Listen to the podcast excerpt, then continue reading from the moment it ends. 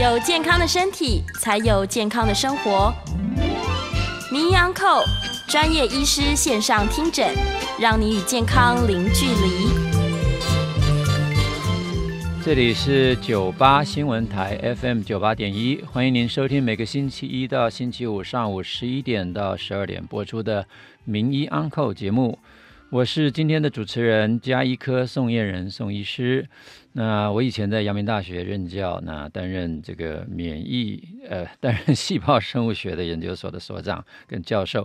那也过去曾经是学习免疫啊。那这几年呢，我聚焦在糖尿病等等，还有肥胖症的研究。所以今天我们要谈的其实是也跟肥胖、糖尿病有关。我的题目定为如何戒除糖瘾。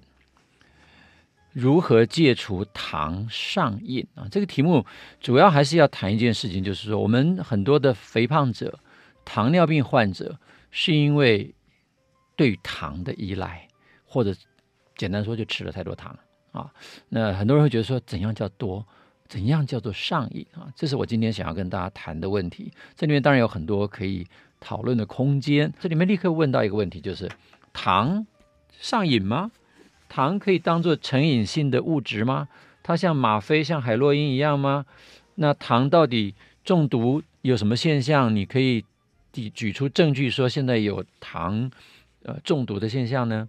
好，我这个今天我就想用这个科学的角度举出几个证据，先来回答糖在公共卫生学、在神经科学、在药理学上面它到底有什么证据可以说明它是一个毒品？它是会成瘾的，它会造成不良效应的。第一个给各位看到这个手板上面呢，这个科学辩证的是一个公共卫生的数据。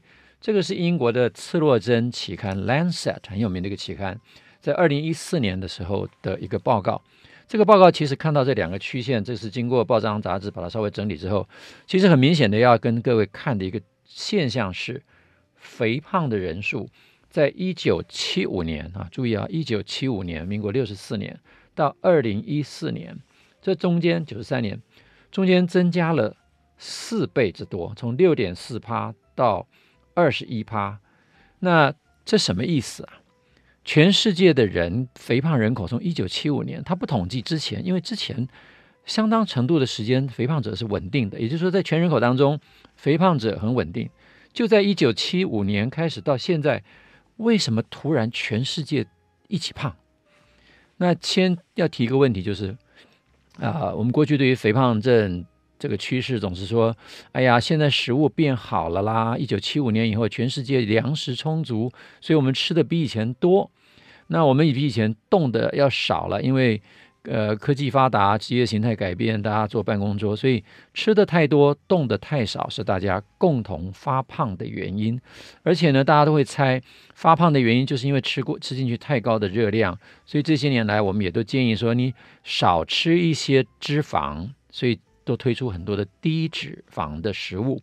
各位如果还记得，你到现在外面去还还可以看到低脂的牛奶、低脂的咖啡、低脂的这个蛋糕、低脂的饼干。啊，完全零胆固醇这些概念，然后医生也会建议你少吃油、少吃盐、少吃糖，呃，少吃肥肉、少吃动物性脂肪。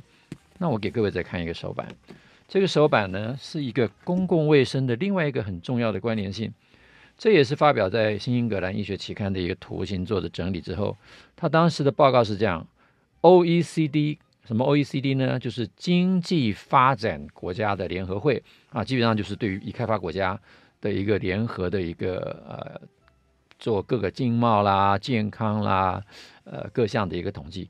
其中有个统计是各国的肥胖增加率。各位看一下啊，一样也是在一九七零年代左右。美国本来在一九七零年代末期，其实肥胖率还逐渐降低的，结果突然在某个时间点，肥胖率大幅增高。全世界之后做的统计啊，全世界在那个之前其实不太注意肥胖的问题，可是，在七零年代之后，各国都注意到他的国民开始变胖，也都是在这个所谓的低脂高糖食物。有段时间认为碳水化合物是健康的，蔬菜是健康的，呃，蔬食主义啦，它它这个这个碳水化合物，呃，让各个这个尤其是跑马拉松的选手啦、健身的选手啦，都认为碳水化合物可以刺激肌肉生长。这个食物在这样进行之后，你看肥胖率全世界同步增加。我以前是在美国念呃这个免疫毒理学。那我们的这个学系呢，事实上或者是那个学程，其实叫做环境毒物学的学程。也就是说，我有一段的课程，实际上是学环境毒物跟环境的关系，环境跟人体的关系。这个变化，全世界一起反应。假如说肥胖是因为好吃懒做、吃太多、动太少而发生，全世界的人会在同一个时间点发生好吃懒做。这样的一个行为改变的机会有多大？应该是零吧？怎么会全世界的国家所有的人一起都好吃懒做了呢？那之前都不好吃懒做，一九七五年开始大家好吃懒做，这想起来就不可能。所以，如果从我过去这个环境毒物学的角度来看，这其实是一个环境毒物的铺路。那我们就来检查一下，有什么事件在那个时间点上面，刚好全世界似乎先先后后都在做了这件事情。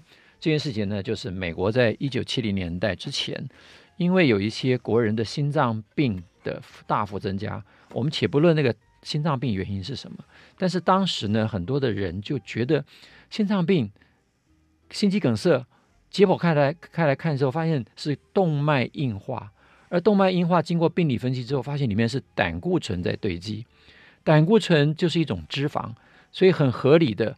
好像膝盖的反应就是说啊，那一定是吃了太多的脂肪。然后呢，就有一群学者在一九六零年代提出来说，就是吃动物性脂肪造成心脏血管的硬化。所以呢，低脂肪的饮食才是健康的饮食。所以就有美国的国会在一九六零年代到七零年代之间，由一个呃美国的国会议员叫做 McGovern。注意啊，McGovern 他是学历史的，他是一个历史学的博士，但是他却主导了国会的饮食委员会。对全美国硬逼这些生化学家要提出一个美国人的饮食指南。那这些生化学家，如果我因为我后来我研究这个论文，回去看了那个当时国会的记录里面，所有与会的那些生化学家都说，我们没有办法依据这么少的科学证据就提出一个这样的饮食建议。当时麦高文这个参议员的回答是说：“你们这些科学家永远要等到证据，证据，证据。”我们这个国会议员没有这个时间来等待。我他说：“We don't have the luxury to wait for all the evidence。”我们有那个那个那个空间来等所有的证据，所以他就逼得所有的委员都同意这样的一个叫做“饮食金字塔”。我一讲这个名词，猜想大家都耳熟能详啊。所以美国提出了，在一九七零年代提出它第一版的饮食金字塔之后，世界各国当时因为美国是第一强权，然后美国的科学研究也这么发达，只要美国人讲的，全世界都认为它是对的，所以全世界都抄袭这个饮食金字塔，发展出各国的饮食金字塔。在我这个图版的右手边，这个黑色的就是美国的饮食金字塔。各位看它最塔底的是什么？就是美国当时最盛产的面包啊、谷物啊。那上面一栏呢，就是蔬菜跟水果啊，最上面呢就要少吃一点的，就是奶蛋啊、动物的肉类啦、啊。最上面的当然就是精致的糖啊、高盐的食物啊。当然，我们当时看起来都觉得好像理所当然，这似乎我们在从小被教育的时候都说这是健康的饮食，所以我们这些年来也都奉为圭臬，各国呢也就抄袭。那我这右手板的右手边，就是我这个十几年以前。我那时候在台北市政府担任卫生局长，也在推这个饮食金字塔，哎，认为这个就是健康的。那这个饮食金字塔最塔底的地方就是要吃最多，所以三餐以五谷为主。这是我们国人大家都被教育成这样，认为五谷就是健康的。真的，现在有很多慢性病的病人，一看到自己的检查数据就说啊，我登记开始讲五谷饭，那你干后，呃，以前我都会说好啊，好啊，好啊。现在我了解越多之后，就真的觉得，哎呀，这个事情真的要好好的讨论。这事情造成很大的问题。不止如此，我们都被教育成为第二个。你看饮食金字塔在第二层要多吃的啊，下面是要多吃哦。那上面这个蔬果类、水蔬菜、水果类也是建议要多吃的哦。那奶类、蛋鱼、豆鱼肉、蛋类是要适量的吃哦。糖盐油脂这是要少吃的哦。你看这饮食金字塔，过去我们都这样子被教。各位，五谷类每天的热量的主要来源，现在建议的量是要百分之五十五，也就是你一天的热量。虽然热量这个名词其实我也很不喜欢哦，但是不管我们现在政府建议哈，即使是在现在的建议之下，还是建议你每天的热量百分之五十五要来自于碳水化合物，就是五谷类、根茎类，还有水果、蔬菜这些东西的量就按照其他的分配，然后蛋白质呢占大概百分之十五左右，那大概百分之三十呢是脂肪，油糖尽量少，盐尽量少，那这是我们现在吃的。我们再看看。二零一二年，卫福部又在更新了一个新的每日饮食指南，讲什么？他把那饮食金字塔改了，因为饮食金字塔这几年来的确受到很多人的诟病，就做出了一个扇形的分布。里面呢，放在正中央的，那 YouTube 的朋友可以看到，正中央这最大一块黄色的，还是叫做全谷杂粮类。相较于全谷杂粮类，豆鱼肉蛋就少了一半，乳品一点点。还是建议你油脂跟坚果在最旁边，是勾西是勾西一点点，就建议你还是不要吃油。接下来你看水果的量、蔬菜的量，水果的量呢比油脂类跟蛋白质要一样多，所以加加起来仍然是一大堆的糖类在这里面。也就是说，现在我们整个的国民营养的教育指南里面还是这样的建议。那各位想想看，当国民营养的的这个指南饮食指南这样建议之后，请问国小的儿童餐怎么配膳？营养师依据这个指南去指导中央厨房去做出来的配膳法，所以我们的小朋友从小就是这样吃。你这样吃之后习惯，到了中学你也认为这是对的，到了高中你也认为是这样对的，到大学你也认为是这样对的，这样对的结果，宋医师要告诉你。我最近几年来比较羞很惊吓的反应，常常是这样，因为我们家庭医学科常常会在门诊咨询一些健康检查报告有异常数字要回诊的啊。那我碰到很多高中生，外表其实看起来还好，结果到诊间来都发现有被发现有脂肪肝轻中重度不等。为什么这么年轻的小孩就有发生脂肪肝？这是一个值得探讨的问题。好，那我当然在问诊的过程当中都知道。原来就是糖分摄取过多。那我是家医科宋彦仁宋医师，今天跟大家谈的是如何戒除糖瘾。前面那几个证据呢，是从公共卫生学以及我们现在实际上在全国人吃的食物里面，去给各位看到说，一九七五年之后，我们全世界的人跟着美国去建议国人吃大量的碳水化合物。造成这样的问题。那接下来我就要举出一些比较深入的科学证据。这个手板呢，指的是美国糖尿病协会在二零一六年对于糖会不会成瘾这件事情，提出了一个用社论跟里面的文章来共同举证。那 YouTube 的朋友会看到我这上面有个 QR code，你如果要看这篇文章，你现在扫一下就会看到这篇文章。这篇文章我把它里面最精华的图，它的题目就是写，这个是是 commentary 哈，就是他们的评论员在这个这个论文之后呢，共同提出一个题目叫 Is sugar addictive？糖真的会成瘾吗？有什么科学证据呢？那这个图看起来很复杂了哈，就是它这里面所有里面相关的论文去举证之后所提出来的糖可能会成瘾的路径。那我把它简化之后。我们只看一下中间的几个主要路径，啊，这个图呢，把它翻译成中文，大家会看得比较清楚。仍然在这张图上面呢，我把这个呃 QR code 放在这边，呃，更大一点。如果 YouTube 的朋友想要看到这边原文，你现在直接用手机扫一下就会看到原文哈。那我先从这个图上来带大家走一遍。那收音机前的朋友，总之就听我讲。第一个。这个来源是这样：假如呢，你饮食中摄入了糖啊，这一的地方就是糖，不管你是加上去的糖、蔗糖、果糖，或者是你饮食当中会分解成为糖的这些碳水化合物，碳水化合物就包括面啊、饭啊、面包啊、饼干啊、烧饼、油条啊，你任何想得到的。很多人拿给我看说：“哎，我早上吃蛋饼健不健康啊？因为它有蛋白质啊。”重点是那个饼啊。那有有人就就说，哎，我吃饺子是不是很健康啊？里面包馅里面又有肉又有蔬菜，可是你看外面那个面皮跟里面馅的比例其实不成比例的。好，不管糖类从这些食物当中进来之后，我们的消化道是很厉害的，立刻就把它分解。那另外我这边看二啊，它分解成为葡萄糖跟果糖，因为蔗糖就是葡萄糖跟果糖所结合成为的双糖，所以蔗糖就会分解成这两样。那水果里面含的果糖量更高。现在外面的那些甜饮或者是一般比较呃，你听听起来好像比较有风味的那些面包，其实都是用高果糖玉米糖浆去当做甜味剂，因为果糖的风味它的甜度比蔗糖还要高，所以它的甜度那个口感会更强烈。可是不管怎么讲，这些东西分解之后就会变成葡萄糖跟果糖，然后进入消化道之后，就会在这边刺激一大堆的神经荷尔蒙的反应。那我把它简化成为，它就会透过副交感神经啊，就是我们肠胃道里面呃腹腔里面的最主要的的迷走神经啊，这个神经是从脑神经下来的第十对脑神经，叫做迷走神经，它里面的主要成分就是副交感神经。那各位如果过去曾经听过所谓什么自律神经失调的人都知道，副交感神经是传达一个快乐、温暖的讯息。的确，吃完糖之后，副交感神经被大量的兴奋之后，它就到脑袋里面传达一个快乐的讯息，就到了你脑袋的叫做快乐中枢。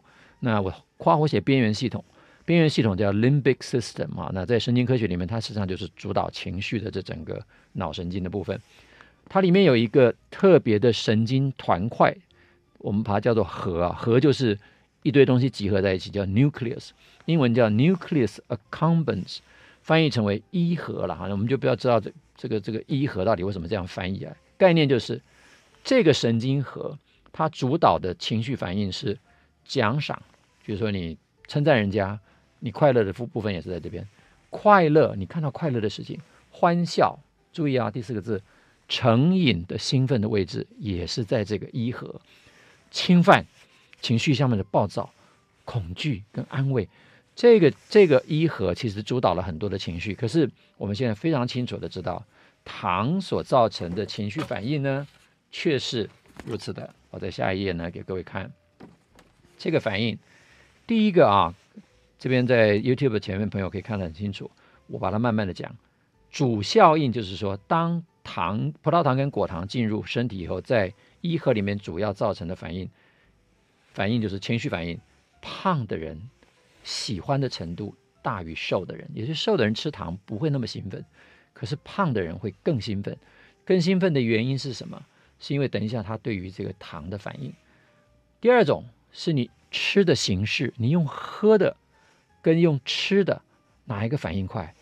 用喝的反应更快，而且喝的里面呢，果糖的反应大于葡萄糖，所以你今天如果喝果汁，喝高果糖玉米糖浆，你的快感会比你喝蔗糖水。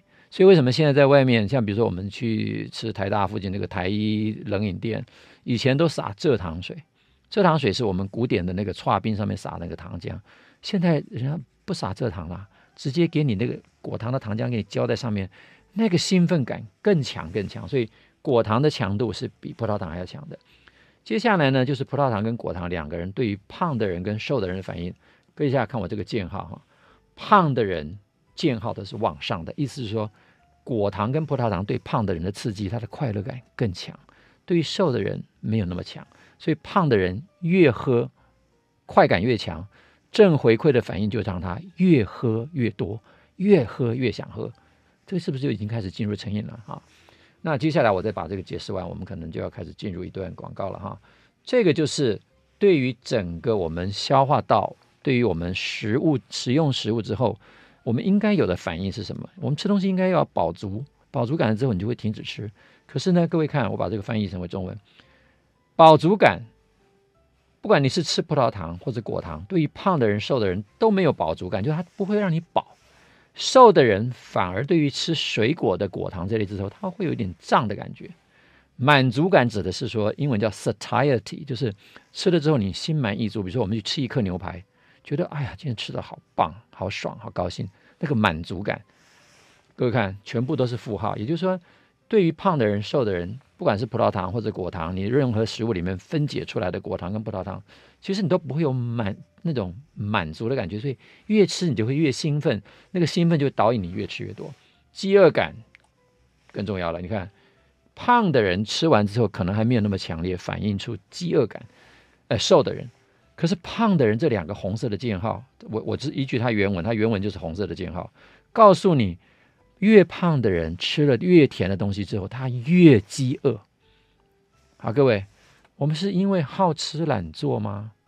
肥胖是真的因为好吃懒做呢，还是因为我们吃错了东西，促进你脑袋产生一个错误的行为反应？这个研究很明白的告诉你，神经科学上的证据告诉你，原来糖吃下去对于胖的人，他会越吃越饿，他就越吃越想吃。他不是因为吃太多而胖，他是因为胖而吃太多。这个是一个恶性的循环。越胖他就吃得越多。那我们还有大概一分钟的时间，我把最后一个科学的证据，神经科学的证据赶快讲完。这是一个一核的反应，功能性的这个 MRI 告诉各位，常人的反应是这样：吸毒者跟肥胖者，他的反应变弱，所以他需要更强的剂量来刺激，达到正常人同样的满足感。这就回应了刚刚这神经科学的研究。胖的人吃甜，越吃越饿，因为他要更强的刺激才能满足。听众朋友早安，欢迎你回到九八新闻台名医 Uncle 的现场，我是今天的节目主持人，家庭医学科宋彦仁宋医师。那我从前是阳明大学的教授，我过去学的呢是跟免疫毒理有关的东西，但这几年我聚焦在。啊，肥胖症跟糖尿病的治疗，那经过多年的研究呢，我发现糖才是真正造成肥胖的原因，糖才是造成糖尿病的原因。这个糖不只是你加在这个食物里面的糖，更重要的是与来自于隐形的，你以为是健康的食物当中里面所含的淀粉，它分解出来的都是葡萄糖哈，也就是淀粉本身。就是葡萄糖的聚合物，因此今天要跟大家谈这个题目，叫做如何戒除糖瘾。糖瘾呢，一前一节我主要的花的时间是在告诉各位有什么证据告诉我们糖会成瘾，因为成瘾这件事情是一个蛮严重的行为。什么东西会成瘾？吗啡会成瘾，海洛因会成瘾，这些事情会成瘾，打电玩会成瘾。那这些成瘾都有一些行为跟科学上的证据。那我前面呢所提供的呢，是从第一个公共卫生学，全世界暴露在一个类似毒品的环境，就是一九七零年代美国的饮食金字塔之后，造成全世界跟随而推荐的所谓低脂高糖的饮食，造成的全世界肥胖人口跟糖尿病人口大幅攀升，从一九七五年到二零一四年增加了四倍之多，这是一个。环境公共卫生学的证据，第二个是神经科学的证据。经过多年的研究，发现糖它会刺激透过副交感神经，刺激我们脑中间的一个快乐中枢，叫做一核，产生的这种成瘾的反应。而且呢，在胖子跟瘦子有不同的反应。胖的人呢，对于糖的这个需求度会更高，他要更高更多的糖类的刺激，才能达到糖的满足感。而对于不管是胖的人、瘦的人，糖却没有办法达到食物给他的该有的满足感，叫做 satiety 饱足感。更重要的是，他吃下去他没有满饱胀感，就是他不会不会让你肚子填饱，你吃下去完全没有饱胀的感觉。好，接下来我要谈的叫做药理学跟毒理学的证据。如果您有问题想要扣印的话扣印电话是零二八三六九三三九八零二八三六九三三九八，我是家庭医学科宋彦仁宋医师。那现在跟大家谈的呢，是最后一个证据，叫做药理学跟毒理学的证据。药理学跟毒理学的证据要证明说这个东西有毒，通常或者说它是一个药品，它事实上是有一些条件的。第一个，它要有剂量关系，就是吃的越多反应越强，这就跟药物一样嘛。药物剂量越强，反应越强。那这边第一个就是剂量效应关系，的确，糖吃越多，脑袋的刺激越强，糖吃越多。症状越严重，什么症状？肥胖症状越严重，糖尿病症状越严重，所以它就是一个剂量效应关系。所以要把糖视为药物，这是我第一个要举出来的。糖不是只有食品而已。我们现在买的那个糖啊，就精致的糖，在这个卫福部的定义叫做食品添加剂，它可以被列为食品添加物。可是你如果看它的效应，它产生的那个作用，事实上它你几乎没有一个上限了。我们有时候东西有一个叫做满足中枢，最高效应之后，你吃多了，比如说味精，你吃加太量太多，你会吃不下去。糖你会越吃越耐受。我刚到美国的时候，觉得美国的蛋糕甜到我受不了。哎，可是后来我我我就喜欢美国的甜度，回来台湾觉得台湾的蛋糕没味道。这就是人对一个东西的耐受度哈。所以耐受性就是服用久了之后，你要更高剂量才有效。这个就是药物或者是成瘾药物的特性。第三是依赖性，就是你吃惯了之后，你突然发现不吃你会不舒服，你会不只是身体需要，心里也需要。那我过去其实在美国。的那段时间就养成了吃甜点的习惯，就是每一餐最后一定要来个 dessert。那现在在台湾，其实很多的套餐最后也都会上甜点。当这种套餐的形式你吃久了之后，久了之后你会发现，你连到外面去叫个便当，你都会买一个水果甜的东西，或者饭后你会买一个小甜点，买个布丁。然后你看现在外面的便当是不是都会附赠你一个多多啊、养乐多啊？那个就是当成甜点，也就是最后你好像要用。呃，吃了一顿咸的东西，要用甜来当做收尾，那个收尾就是造成我们现在行为的问题。久了之后，你就发现说，你没有糖你会不舒服，你没有吃甜的东西你会不舒服，这个就变成依赖性。甚至我现在有很多减重的客户，他已经勉强可以戒除淀粉了，可是他还是问我说，有没有低糖面包，有没有生酮饭？的确，现在外面商场已经推出这种东西了。他把这个，比如说呃，白花菜。剥成一粒一粒的，让你炒起来像饭的感觉。你知道这种叫做什么依赖？这叫做精神性的依赖。就是说我虽然嘴巴可以不用吃到糖，但是我还想要吃到糖的形式，就是我要看到面包。所以他会生酮面包啦、生酮饭这样的吃法。所以你脑袋还是没有离开那个依赖性，这个中毒就非常严重了。好，第三个是神经毒理学的反应。刚刚我已经跟各位讲了，神经科学已经有这个证据，而它反应是什么？反应事实上是一个高度的兴奋。或者是高度的忧郁，我等一下会把这个症状再跟大家反映一下。神经毒理学已经很明显的证证证明，像小朋友，如果你给他吃糖，一群小朋友会像疯子一样，在 party 里面通常都会有甜食。接下来是渴望的现象，就是你久了之后，尤其是这样，这个减重的朋友，如果第一周就要求他断糖，他通常第一周会像吸毒突然戒断一样，那种流鼻涕啦，全身无力啦，然后开始情绪低落啦，全身开始抖抖动啦，这些。戒断症状都会出现，然后最后是容易过量。我们常常听到这个吸食海洛因过量致死的，糖常常会过量。我们有很多的病人常常自己成为他会有暴食行为，就是忍了一段时间之后，突然会大量的吃糖，把整个蛋糕、生日蛋糕通通吃完了，或者会有夜间暴食现象，梦游吃东西，就是半夜起来把东西吃了，第二天早上起来要找找冰箱的时候，哎，怎么食物都不见了？这个就是。这个中毒的现象，所以我常常说糖成瘾，糖中毒，所以糖的确是可能中毒的。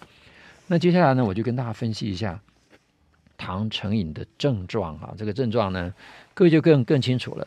你是不是会发生过这些现象而不自知？那你现在稍微回想一下，你平常生活当中有没有这些现象？比如说，你吃了一些甜食之后，你开始有点，一开始是兴奋的，可是很快的，你脾气会变得很暴躁。就是人家进来，比如说你刚好在吃糖，突然你的、你的、你的承办人、你的下属来跟你报告说：“呃，老板、老师，这什么东西？”他本来 你知道我的学生有时候很倒霉，我刚好在喝可乐的时候跑来跑进来问 data，常常被我臭骂骂得半死啊。那这个就是一个情绪上的反应。以前我常常觉得说奇怪，我为什么对学生那么坏呢？其实久了才知道，说我以前其实一天到晚一天大概需要两大瓶的的可乐来作为我日常的饮食。那这个发时间的时间，你只要吃了大概四个礼拜、一个月这样的行为之后，一半的人会发生这种状状况。第二个是忧郁，你一旦吃了这个之后，你开始会慢慢的，一不喝就开始不高兴，所以你会从躁跟郁当中，情绪会波动非常大。越是吃甜的人，情绪的波动越大。好，第三个就是不安，开始呢没有吃糖的时候，你会发现，就觉得好像什么事情没做完，什么事情没做好。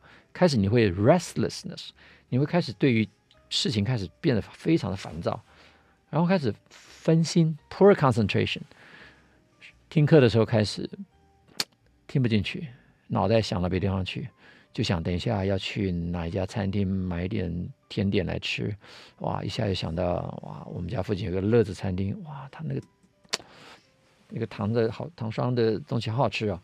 好，接下来呢就是 increased appetite，增加的食欲，糖吃下去通常会让你食量增加，这个其实大家都已经清楚了。一吃糖之后，不但不是让你解决所谓的燃眉之渴，很多人讲说：“哎呀，我这个血糖偏低，我赶快先吃一颗糖，免得我昏倒。等一下我就吃饭的时候不要吃太多。”各位，正常的反应啊，不是正常反应。我们通常看到的反应是：你如果饭前先吃颗一糖，先吃一颗糖，你吃的东西会更多，你那餐会量会吃更多。好，接下来是这样，很多人如果吃了这个午饭之后，或者早上吃了这个。这个啊、甜的早餐之后，通常吃完的那一刹那都很很兴奋，可是很快你会发现，你吃完早餐去上课，尤其是很甜的早餐去上课，学生呢常常都在打瞌睡。那你如果是在办公呢，你会常常发现呵欠连天，精神不振，所以你到了大概九点钟、十点钟，就很想再喝一杯甜的东西。这个就是糖造成的问题。那我现在在客户的检查里面才发现啊，我的病人有时候在抽血检查的时候，我给他一个测试，才发现有些病人他喝糖的喝糖水之后，一个小时他比其实饭前血糖不高，吃完之后血糖也不高，但是他的两小时的突然血糖会低到变成四十几、五十几、四五十的时候，他全身身上会发抖的，他非要找甜的东西吃不可。所以有些人吃糖之后就会有这种昏睡的反反应。那事实上我最近也有一个比较年长的。这个病人最近常常跟我抱抱怨说：“宋医师，我最近晚上吃完晚饭就一定会在沙发上昏掉两个钟头。”那我说：“你可不可以不要吃晚饭？你吃晚晚餐，晚餐里面充满了健康的蔬菜跟肉跟蛋白质，不要太太瘦的。你把饭都拿掉。”哎呀，他说没吃饭怎么会饱啊？我都是要吃两碗饭呢、我说你你年轻的时候可以吃两碗饭，你现在两碗饭对你来讲可能已经没有办法了。所以吃完饭会开始昏睡的人，drowsiness 是那种昏昏沉沉的感觉是非常明显的。这上面没有写诱诱发时间啊，是这个文献上面就没有写诱发时间。那意思就是很快。接下来是失眠。其实啊，你晚上如果吃甜食，你会发现很不容易睡觉。睡前吃甜的。夜睡都不宁，那小孩子更不要谈了。你如果让他七八点钟吃吃甜的东西，他通常给你闹到十二点都不会睡觉。所以晚上千万不要给孩子吃甜的东西。那我们自己当然也就尽量少吃甜了哈。另外就是说，本来这个抽戒烟的人，一吃糖之后，烟瘾通常都很难戒掉。所以糖这件事情会对于你其他的成瘾行为一起产生加强的作用。那有一个呃。报道是说，在美国纽约啊，他的毒贩乐戒所的地方，这些毒贩在乐戒期间，等于说戒了毒了。那一出院之后，一开离开这个戒断戒断所之后，他们第一件事情不是去找毒品来解决他们的需求，常常都是去找甜食，因为他们发现甜食吃下去，他的满足的感觉跟吸毒很接近，所以这个就是更加强的这个啊。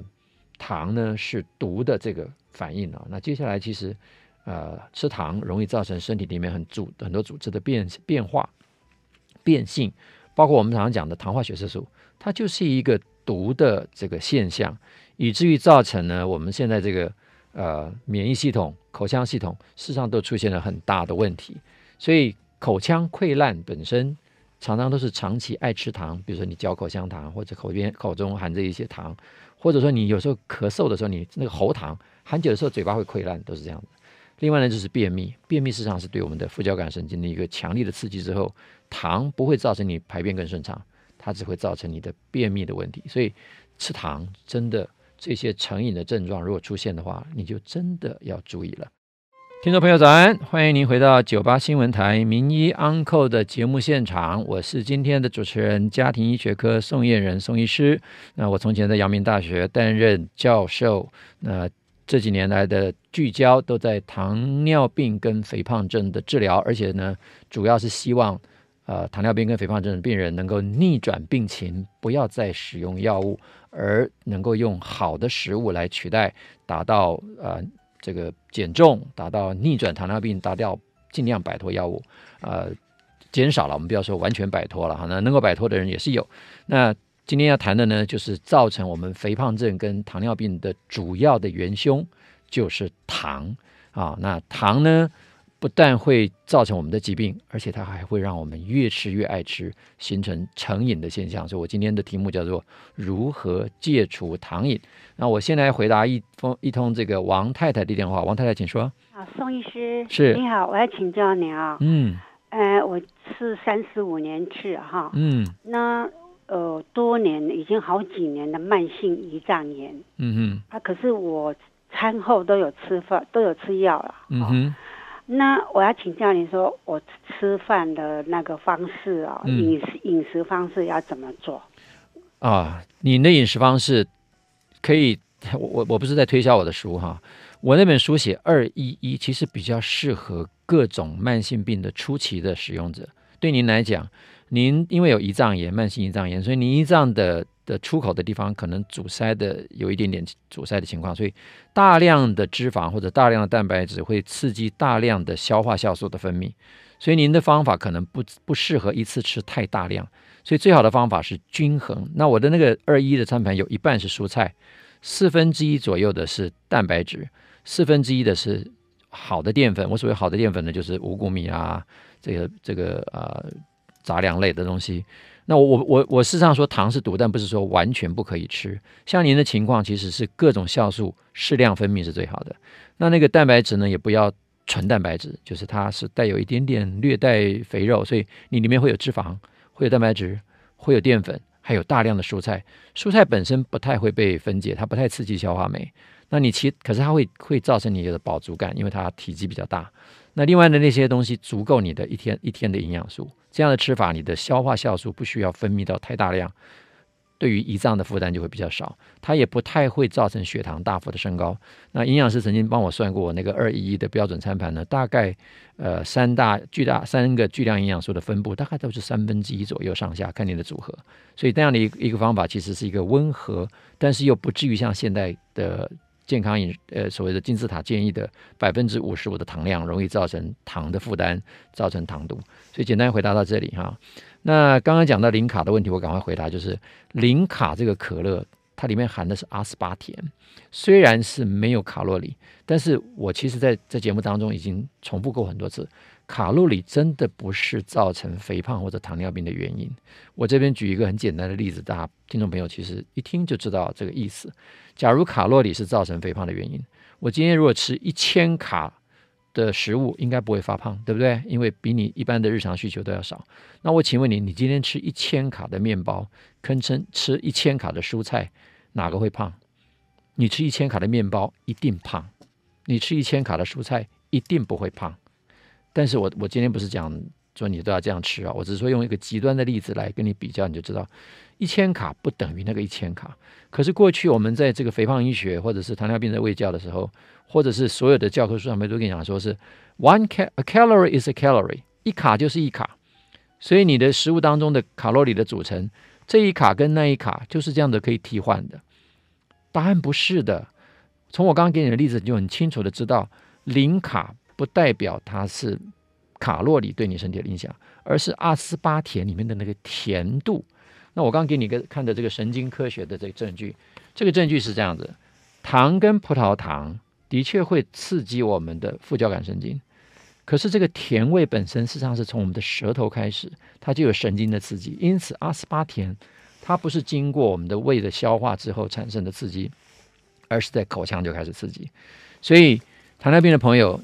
如果你是为了血糖跟解糖饮，你暂时喝阿斯巴甜这些零卡饮料，我先不反对。但是只要是我的病人，我通常最后都会建议都不要。那只要用适当的引导跟方法，一段时间之后，其实你可以逐渐的摆脱糖瘾。所以我现在呢就要开始谈我们这一节想要传达的讯息，就是你如何摆脱糖瘾。摆脱糖瘾是有方法的。第一个，你先要从我刚刚的这个说明里面认知到，糖真的对你是不好的，糖是会成瘾的，糖是要把它视为药物，甚至于我常常讲的比较夸张，要把它视为毒品。因此呢，在我的这个啊脸书里面，我就成立了一个社团，叫做“糖毒乐戒所”。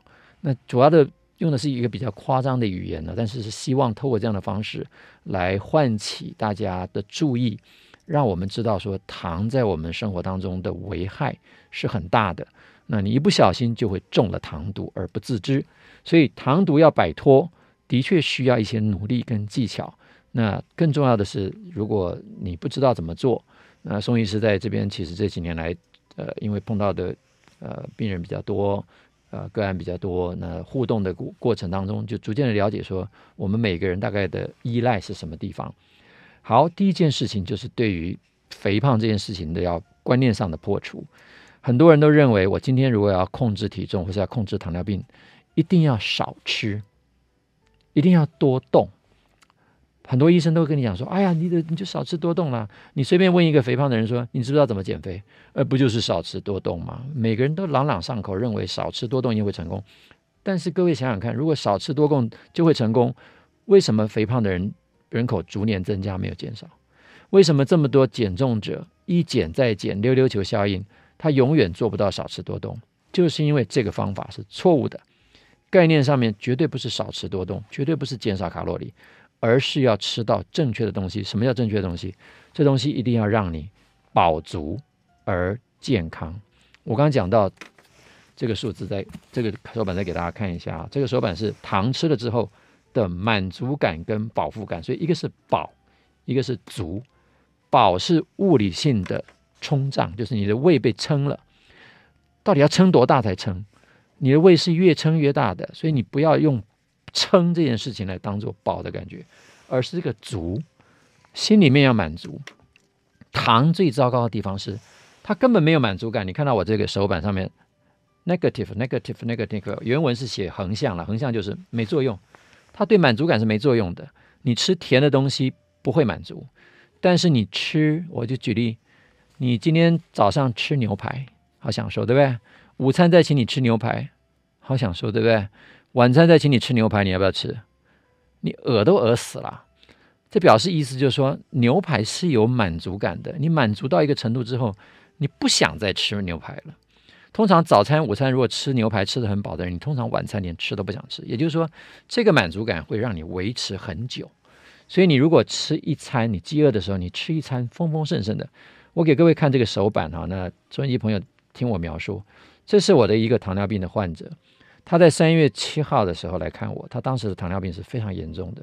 我就跟他回家讲说，你就开始回去照我的饮食建议，你就不要碰任何的淀粉，因为你淀粉根本不能吃，你就半菜半肉。他回去就吃这样的餐盘，各位看这一半就是蔬菜类，这边有看起来像是空心菜，那有这个玉米笋，有木耳，有花椰菜，那另外一半就是蛋白质肉类啊，这边好像是鸡胸肉、鱼肉、鸡蛋、番茄炒蛋。所以你看，他这一盘，他就这样吃。从三月七号，今天才四月十三号，他刚来的时候血糖是四百多，现在血糖空腹变成一百零几，饭后才一百一十几。所以其实正确的食物就可以把血糖很迅速的拉下来，所以而且饱足感可以拉很久。所以我建议各位，你可以试试看这样的方法，饱足而健康的正餐，让你根本不会饿。第二件事情是舒压，假如你刚吃完饭还觉得饥饿啊，或者说你。还没到下一餐的时间，请你去洗个澡，热水澡，做一个伸展操，做一做瑜伽。运动完之后，你的饥饿感就不见了。所以运动，各种运动，尤其是有氧运动啊，你慢跑、骑车，骑车最我我个人最喜欢骑车，骑车效果非常好。骑完之后，你一点饥饿感都没有。那我们就欢迎各位啊、有机会来分享其他的东西。那我们今天的时间呢，其实也差不多到尾声了哈。那我今天其实还是一直想要再跟各位提醒。那我愿意用这个这个手板再跟各位再分享一次，这个这个表格是我认为很重要的。糖在生理学上面不会造成你的饱足感，就是你吃了之后不会饱的。满足感，你吃了之后只有越吃越想吃，你是不会满足的。所以饥饿感那更严重了，胖的人越吃越饿，所以这样你还要再吃吗？所以今天我跟各位谈的叫做如何戒除糖瘾。第一个问题，我提出了这么多的证据，告诉你，糖在药理学、在公共卫生学、在神经科学都证明它是一个药品，它有成瘾性，应该把它视为有毒的东西，绝对不可以过量摄取。还好它不是急性中毒。那它也有快乐的感觉，好像吗啡我们可以在必要的时候拿来止痛，那糖呢，必要的时候可以拿来做一点安慰，但是你绝对不要依赖它，不要成瘾，然后从脑袋里面认知它是有毒的东西，你就可以摆脱糖瘾。那如何戒除糖瘾呢？我在这边再重复一遍：吃健康饱足的正餐，舒压运动就是最好的方法。